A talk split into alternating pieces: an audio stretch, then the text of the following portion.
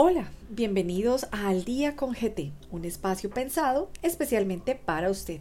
Mi nombre es Paula Neira de Grant Thornton. Hoy, desde el área de impuestos y servicios legales, traemos un tema muy interesante para todos. Reunión ordinaria del máximo órgano social. De acuerdo con la legislación colombiana, las sociedades deben someter a aprobación sus estados financieros dentro de los siguientes tres meses al cierre del ejercicio social para ello compete a, los socios o accionistas celebrar la junta o asamblea ordinaria a más tardar el 31 de marzo del año en curso, salvo que hayan establecido fecha diferente en los estatutos. En este podcast hablaremos de la importancia de cumplir con estas obligaciones. Para hablar a profundidad sobre este tema nos acompañan nuestros abogados expertos del área legal de Grant Thornton. Está con nosotros Michelle Gaitán Oviedo, gerente de impuestos y servicios legales. Está Laura Pedraza, senior en servicios legales. Y está David Mendoza, de servicios legales. Los dejo en compañía de nuestros expertos. Bienvenidos. Muy buenos días. Bienvenidos a este episodio de nuestro podcast, donde hablaremos sobre la reunión ordinaria del máximo órgano social con dos expertas en la materia. Mi nombre es David Mendoza y les quiero presentar a Michelle Gaitán Oviedo, nuestra gerente de impuestos y servicios legales en Gran Thornton, Colombia, quien es especialista en derecho tributario y tiene más de 10 años de experiencia profesional en, en asesoría tributaria y corporativa, especialmente en consultoría empresarial. Hola David, buenos días. Para mí es un gusto estar aquí hoy para conversar sobre estos fascinantes temas. El gusto es compartido, Michelle. También nos acompaña nuestra senior de servicios legales, Laura Pedraza Rodríguez, de Gran Thornton, Colombia, quien también es especialista en derecho tributario y ya cumple más de cinco años de experiencia en derecho tributario y corporativo, tanto en consultoría como en trámites legales. Hola David, gracias, gracias a nuestra audiencia por escucharnos. Michelle, Laura, ah, gracias a ustedes por este caluroso saludo. Para mí es un honor poder escuchar lo que desde su saber y experiencia ustedes pueden compartir con nosotros, por lo que entraremos en materia. Michelle, por favor, cuéntanos, ¿en qué consiste esto de la reunión ordinaria? Bueno, quiero comenzar por señalar que este es un tema de vital importancia para las empresas en Colombia, David. De acuerdo con lo que establece el artículo 181 del Código de Comercio, los socios o accionistas de toda compañía deben celebrar una reunión por lo menos una vez al año para informarse de la situación en la que se encuentra la sociedad y a partir de ello tomar una serie de decisiones importantes que determinarán el derrotero a seguir por los administradores sociales. ¿Cómo es eso? Para las sociedades hay temas tan importantes como para que se haya establecido legalmente la obligación de tratar dichos asuntos de manera concentrada en una reunión periódica? Sí, lo que sucede es que el Código de Comercio se refiere de manera muy amplia a estos temas. No se trata de una especie de libreto o de un listado de asuntos que deban ser abordados secuencialmente, porque se entiende que no hay necesidad de dar instrucciones muy detalladas de lo que se debe hacer y tampoco se trata de una reunión llena de formalidades. Si bien sí hay que destacar que deben cumplirse algunos requisitos que seguro abordaremos más adelante. De acuerdo. Eh, yo estoy tomando nota para que no se nos quede ningún tema pendiente. Laura, ¿qué podrías decirnos de estos temas que deben ser abordados en la Asamblea Ordinaria?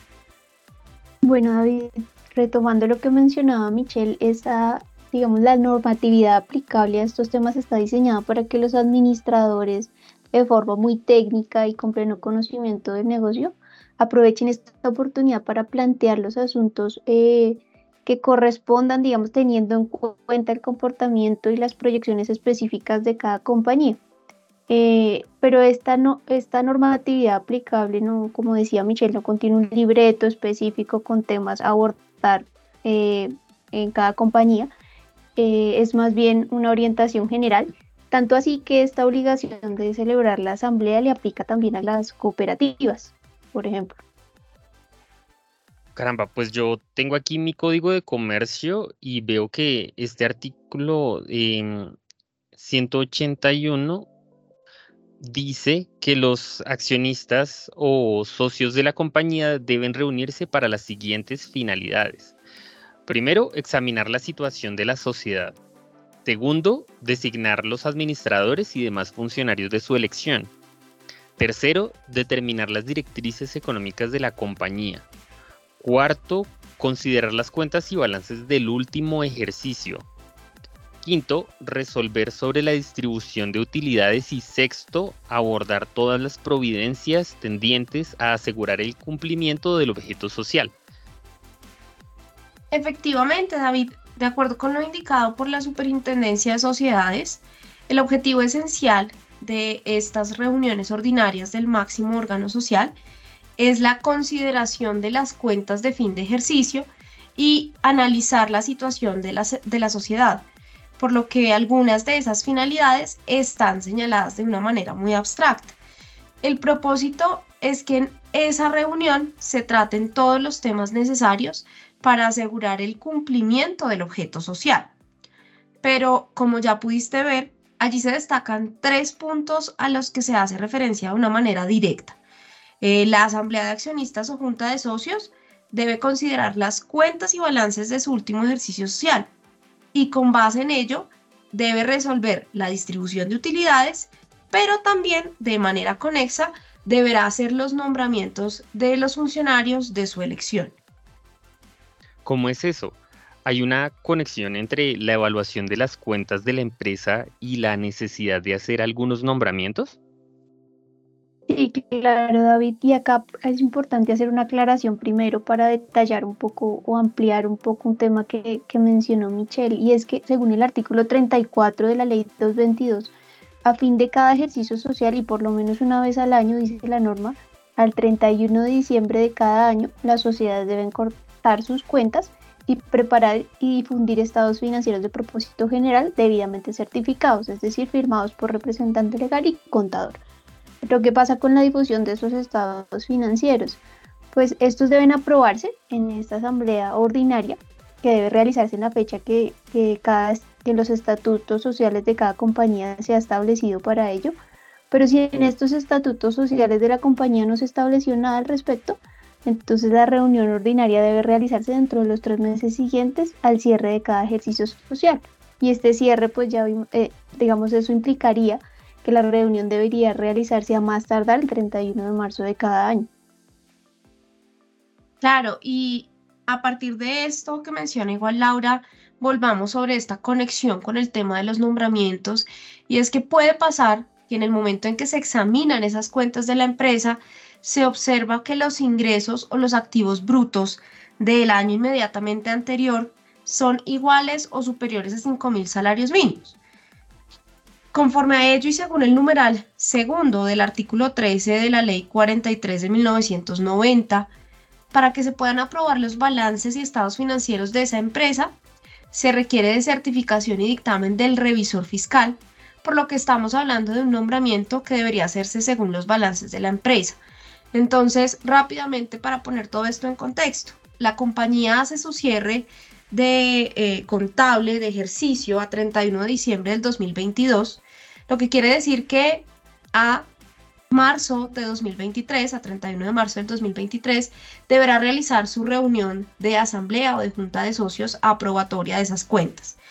Si en el momento en el que se están evaluando las cifras del periodo inmediatamente anterior, se evidencia que los ingresos o los activos superan este tope, la compañía queda inmersa automáticamente en la obligación de contar con la figura del revisor fiscal para ese periodo 2023 en el ejemplo que mencionamos, queriendo ello decir que tendrán que entrar a revisar quién va a ser elegido para que ejerza estas funciones de, control eh, dentro de la compañía.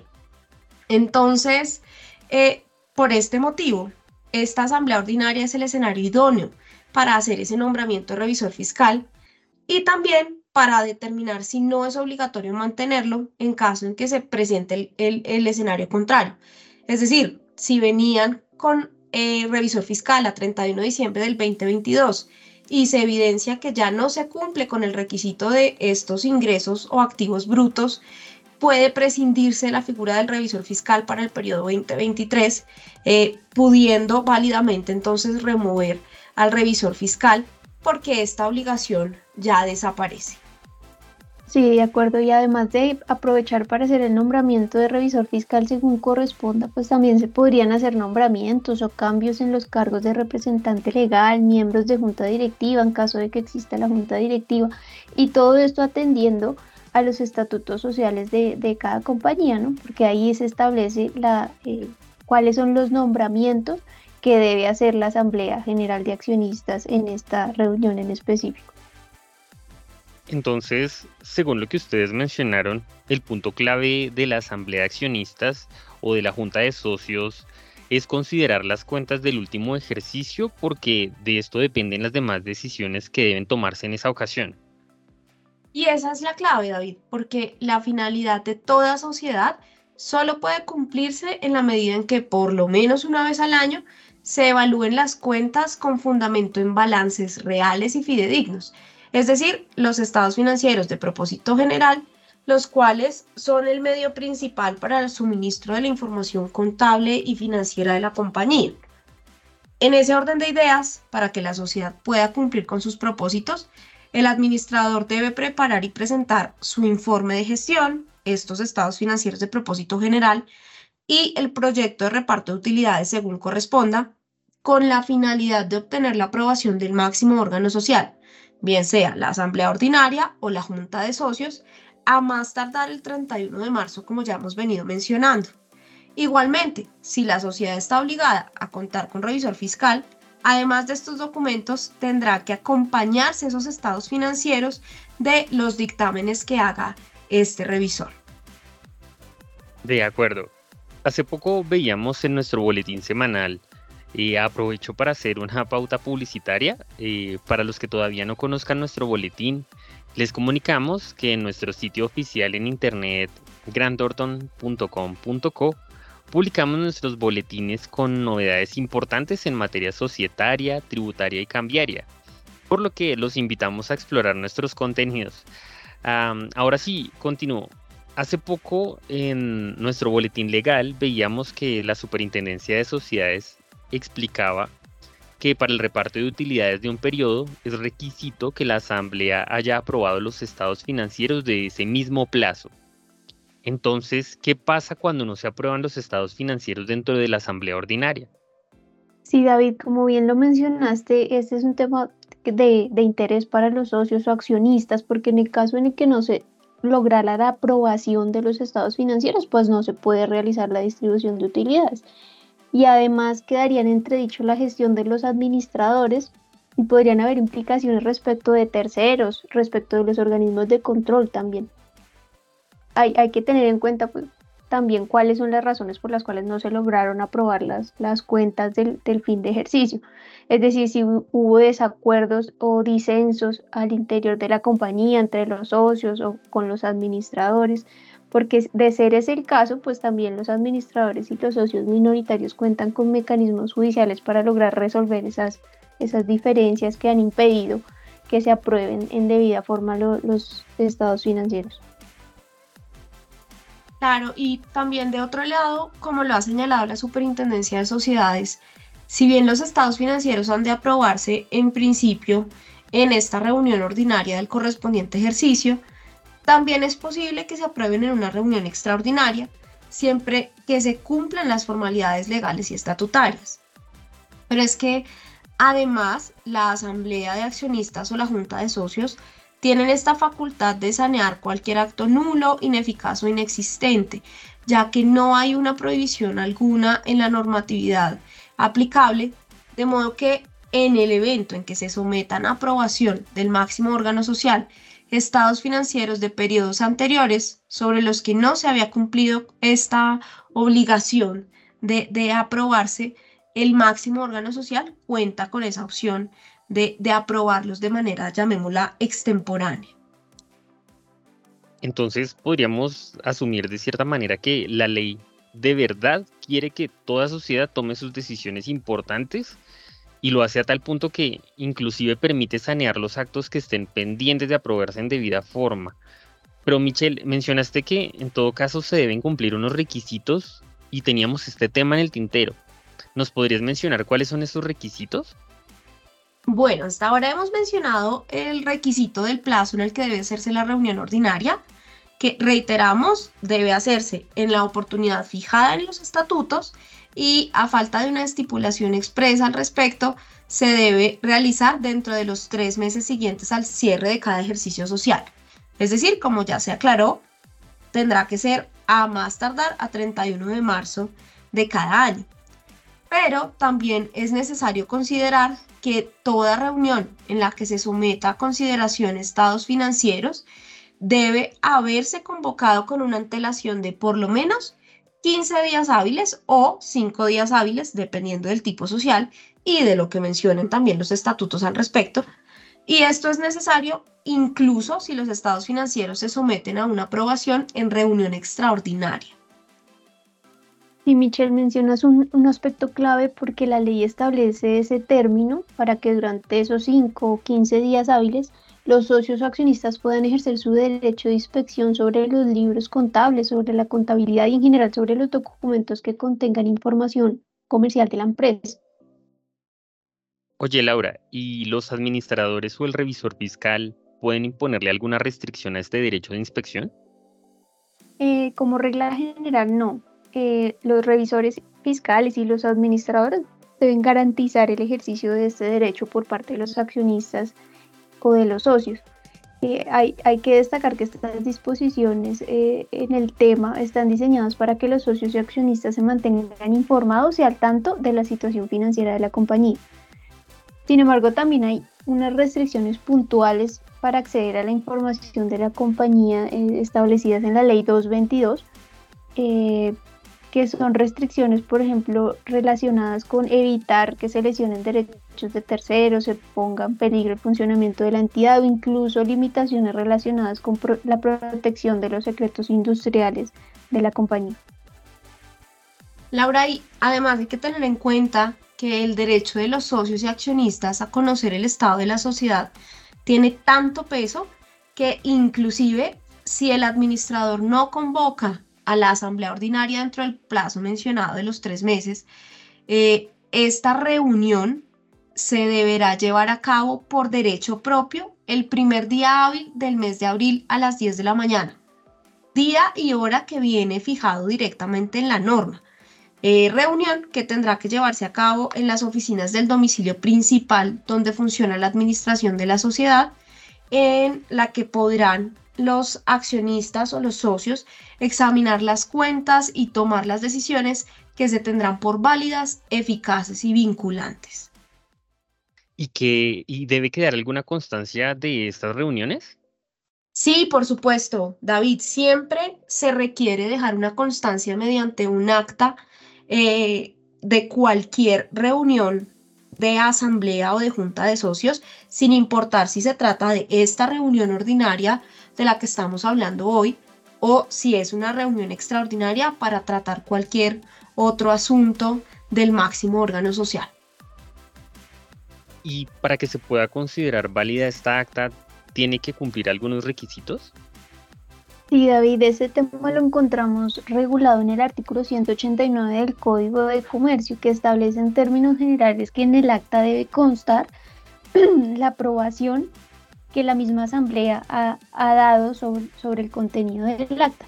Y usualmente se designa un presidente y un secretario que ponen su firma en el acta como constancia de que de las decisiones que se han tomado. Eh, también se debe indicar, por ejemplo, la forma en que han sido convocados los asistentes, los socios, los accionistas y también eh, el tema de los votos emitidos en la reunión. Sí, hay que, hay que tener en cuenta que esa acta de la reunión debe tener un contenido mínimo. Es decir, se deberá informar cuál es el lugar, la fecha y la hora de la reunión, el número de acciones suscritas o cuotas de participación, la forma y antelación de la convocatoria, la lista de los asistentes indicando el número de acciones o cuotas propias o ajenas que se representan, todos los asuntos que se trataron durante la reunión, qué decisiones fueron adoptadas y con cuántos votos a favor, en contra o en blanco, eh, así como constancias escritas presentadas por los asistentes durante la reunión, cualquier designación o nombramiento que se hubiera realizado y por último la fecha y hora en la que se concluye esa reunión de máximo órgano social. Bien, entonces estamos viendo que tendríamos un acta, ¿no? Que habría cumplido con, con los requisitos de forma y, estoy encontrando que en el artículo 28 del Código de Comercio se establece un deber de inscripción de los libros de registro de actos de asamblea y juntas de socios, pero también en el artículo 26 de este mismo código se señala que en el registro mercantil deben inscribirse todos los actos, libros y documentos sobre los que la ley lo exija. Digamos, puesto ya en este contexto del que estamos hablando, ¿sería necesario realizar algún acto de registro? Bueno, partamos del escenario de, esta obligación que tú mencionas inicialmente y es registrar los libros ante Cámara de Comercio, libros corporativos que hoy son libro de actas y libro de registro de accionistas o de socios. Ese libro de actas que está registrado eh, contendrá cada una de las actas que son constancia de las reuniones que lleva a cabo el máximo órgano social, pero dice bien la norma que se deben inscribir las, los actos, en este caso hablemos del acta, que la ley exija que sea inscrito. Por sí solo, el acta aprobatoria de estados financieros, en la que únicamente se aborda el tema de aprobar estados financieros, de distribuir dividendos, realmente no tiene un acto sometido a registro pero eso no quiere decir que no haya otro acto conexo que sí requiera cumplir con este requisito, porque el artículo 41 de la ley 222 del 95 menciona que todas las sociedades, ahí por supuesto caben sus excepciones, están obligadas a depositar copia de los estados financieros de propósito general junto con sus notas y dictamen de revisor fiscal en el caso en que corresponda y este depósito deberá hacerse en la Cámara de Comercio del domicilio social dentro del mes siguiente a la fecha en que se han aprobado esos estados financieros. De esta forma tendríamos que si bien el acta pueda que no deba registrarse porque su contenido no es sujeto a registro, el estado financiero aprobado sí tiene una obligación de ser depositado ante la Cámara de Comercio. Pero no olvidemos que igual si esa acta tiene un acto como por ejemplo un nombramiento, llámese revisor fiscal, llámese un cambio de representante legal o miembros de junta directiva, dicha acta sí deberá además registrarse junto con la obligación del depósito de estados financieros ante la Cámara de Comercio.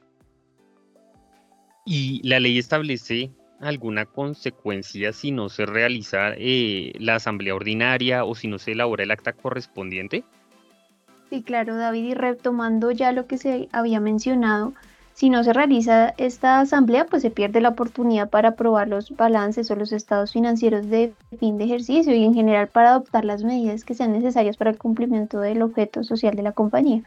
Pero también esta acta es, importante como soporte o medio de prueba de las decisiones que allí se adopten. Si, si no existe, eh, si no contamos con esta acta, pues no habría forma de que los administradores puedan probar que se tomaron las decisiones que allí, que allí se tomaron.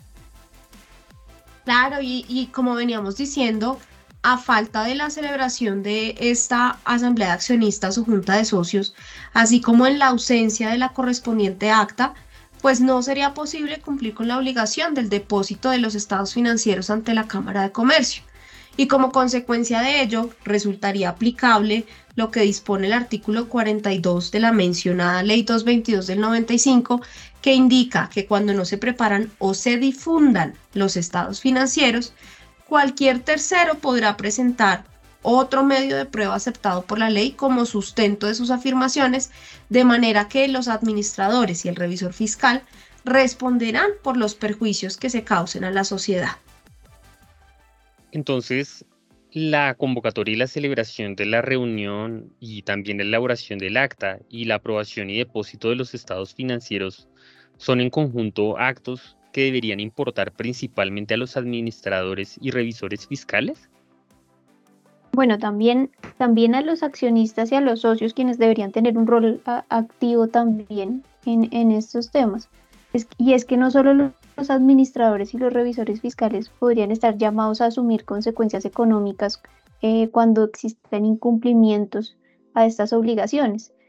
También el artículo 86 de la ley 222 le da la facultad a las supersociedades para imponer multas a las, a las entidades supervisadas, multas que pueden ser de hasta 200 salarios mínimos eh, por el incumplimiento de estas obligaciones. Es, por estos motivos que nuestro servicio de servicio, nuestro equipo de servicios legales en Grant Thornton se encuentra en plena disposición para prestar toda la asistencia necesaria para que las empresas puedan cumplir con las formalidades que la ley exige para la celebración de las reuniones ordinarias de asamblea de accionistas o de junta de socios y para la aprobación y depósito de los estados financieros. A todos nuestros oyentes les extendemos nuestra invitación para que aprovechen nuestra experiencia brindando asesoría y acompañamientos especializados de modo que puedan cumplir con sus obligaciones conforme a la ley. Claro que sí, Michelle. Queremos enfatizar que podrán confiar en nuestra experiencia, en la atención que brindamos, en el servicio diseñado para cada cliente. Este es nuestro sello distintivo. Por eso también les recordamos que cuentan con nuestros servicios en derecho tributario, corporativo, comercial, contractual, cambiario, todos servicios orientados a generar valor en su desarrollo empresarial. Michelle, Laura, eh, qué gusto contar con la participación de dos abogadas con tanta experiencia y tanto dominio de, estos temas, además de eh, tan buenas conversadoras. Y no dudo que nuestros oyentes sabrán aprovechar lo que ustedes han sabido compartir con nosotros el día de hoy. Por mi parte, he disfrutado mucho este diálogo y espero que haya sido de igual manera para nuestros oyentes. Les agradezco por esta oportunidad y les expreso mi deseo de volver a charlar con ustedes en una próxima ocasión. Hasta aquí nuestro podcast sobre reunión ordinaria del máximo órgano social. Agradecemos a nuestros expertos Michelle Gaitán Oviedo, Laura Pedraza y David Mendoza, quienes desarrollaron la investigación del tema. Y recuerde, al día con GT lo acompaña a donde usted vaya. Hasta la próxima.